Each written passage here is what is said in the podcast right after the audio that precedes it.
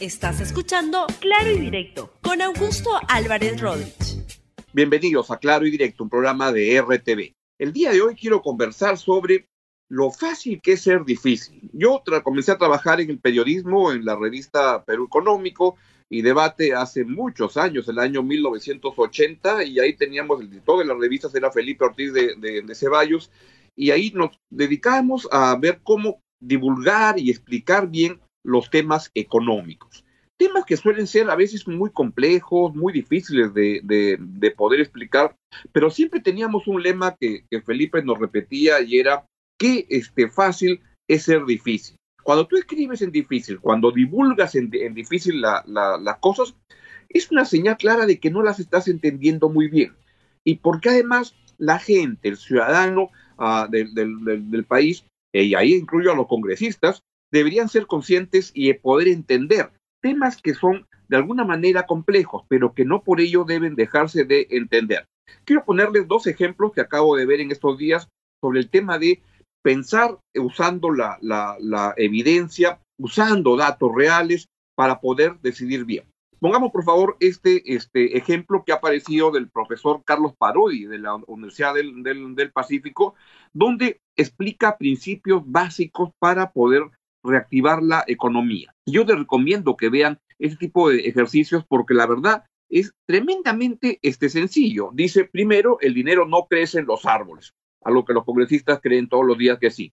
Para que el gobierno gaste más, el dinero debe salir de algún sitio. Segundo, si el gobierno gasta por encima de sus ingresos, aparece el denominado déficit fiscal que se cubre con deuda. Tres, se deben detener los contagios para reactivar la economía y aumentar el empleo. Cuatro, nunca sacrificar ingresos futuros por consumo presente. Quinto, siempre que se destine un dinero a un fin, debe tomarse en cuenta que ese dinero puede usarse en otras opciones, es decir, hay un costo de oportunidad. Y por último, siempre pensar en el largo plazo, es nuestro futuro como ciudadanos. El sesgo hacia el corto plazo es historia vieja en el Perú. Y ahora, por favor, pongamos un video que encontré en las redes, este, en las redes sociales de este, este redes que aparece en este momento. Pongámoslo, por favor.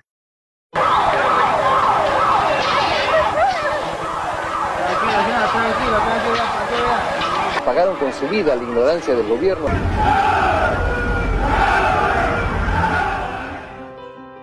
Que Dios nos ayude. El crecimiento económico contribuye a reducción de pobreza. Destacó la reducción de la pobreza en el Perú en los últimos años. Es un tema cerrado acá, pero no está cerrado en la Amazonía. Dos muchachos mueren, los hemos visto morir. El 68,4% de las víctimas son menores de edad. Y no me callé, y no me callé. Todos sabían que se pagaba, no es que venían ahora a regarse la vestidura. La compañía habría repartido sobornos en al menos 12 países de Latinoamérica. Lo mejor para el país es que yo renuncie.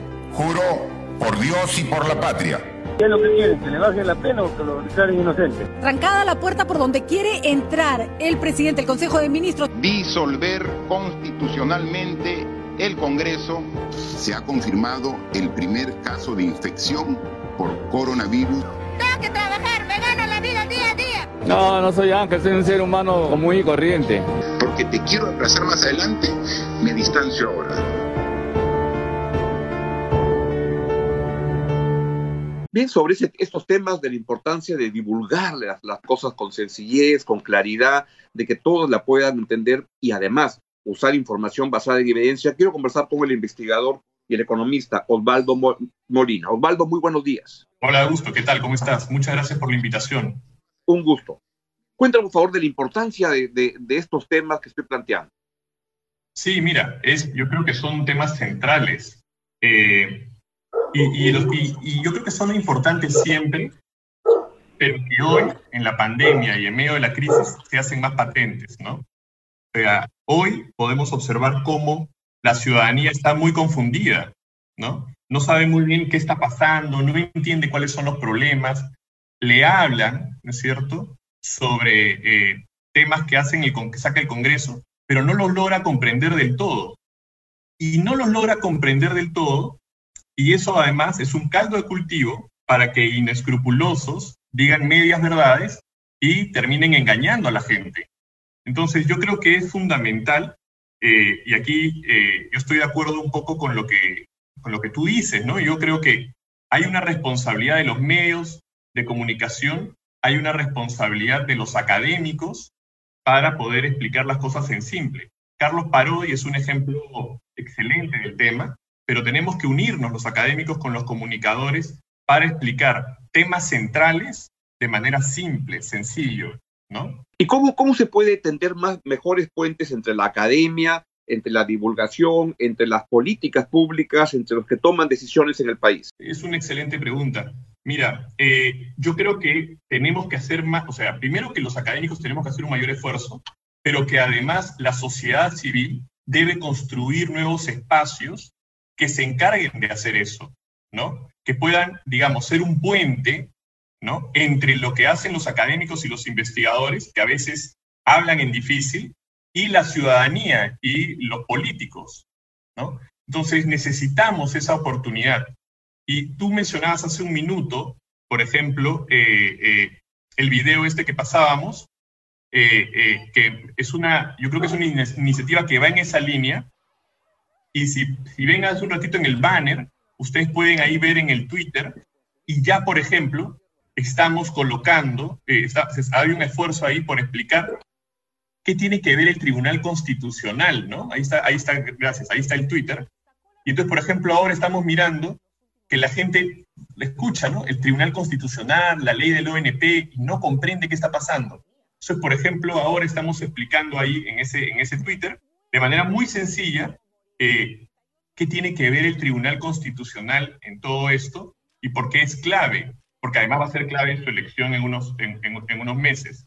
Pero yo creo que es lo que te decía, ¿no? Es fundamental, primero, que los académicos comprendan la responsabilidad que tienen y que la sociedad civil genere espacios para traducir este, este conocimiento eh, de manera sencilla, como en su momento eh, tú lo hacías en Perú Económico y como algunos medios siguen haciéndolo con mucha calidad, ¿no? Ahora, hay siempre un dicho en las redacciones entre los periodistas que cuando a veces llaman a alguien dicen, no, ese no hay que llamarlo porque es muy académico y lo que eso significa es que es complejo, enredado, este, quiere transmitirte tus 10 años de conocimiento en el tema, cuando tú lo que quieres es una declaración para aclararle a la gente las cosas sencillas del, del, del, momento. Y también te requiere también periodistas mejor preparados para entender ese tipo de este problema. Sí, yo creo que a veces, yo soy un académico, así que estoy dentro de ese grupo, yo creo que a veces cometemos ese error, ¿no? De, de querer pues, explicar muy complejamente todo. Nosotros también entre los académicos también hacemos bromas sobre eso, pero creo que eso no es lo que la sociedad nos está pidiendo, ¿no? Hoy en día lo que la sociedad nos está pidiendo es que seamos responsables y aportemos a la sociedad. Y no hay mejor manera que un académico pueda aportar a la sociedad que con su conocimiento, pero un conocimiento que sea entendido por las personas, que sea de fácil, de fácil lectura. Si no somos capaces de poder traducir, eh, pues nuestro conocimiento sirve para círculos muy pequeños, es una torre de Babel, ¿no? Eh, eso no es lo que el académico en un país como el Perú debe hacer, ¿no? Y pregunta final, ¿existen capacidades institucionales en el país ahora suficientes para poder hacer ese tendido de puentes que se requiere? Mira, yo eh, felicito siempre a todos los centros, think tanks, universidades que hacen un esfuerzo en esa línea. Por ejemplo, tú presentabas el ejemplo de Carlos Parodi, y a mí me parece que eh, universidades como la Pacífico hacen un esfuerzo notable. Sin embargo, sigo creyendo que hay un espacio para todavía poder eh, hacer más en esta línea.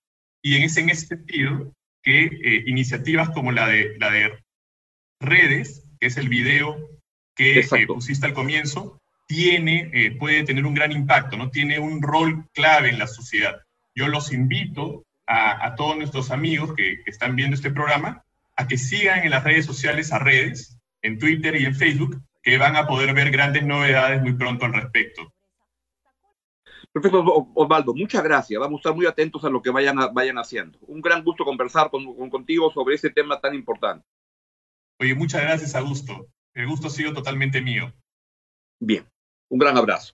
Y esto es todo lo que queríamos presentarle el día de hoy en Claro y Directo en RTV. Y así que nos vemos mañana con la programación de RTV a las 11 de la mañana y se quedan con toda la programación que viene Libero en RTV, viene el noticiero, viene clase maestra. Chau, chau, hasta mañana. Gracias por escuchar Claro y Directo con Augusto Álvarez Rodríguez. Suscríbete para que disfrutes más contenidos.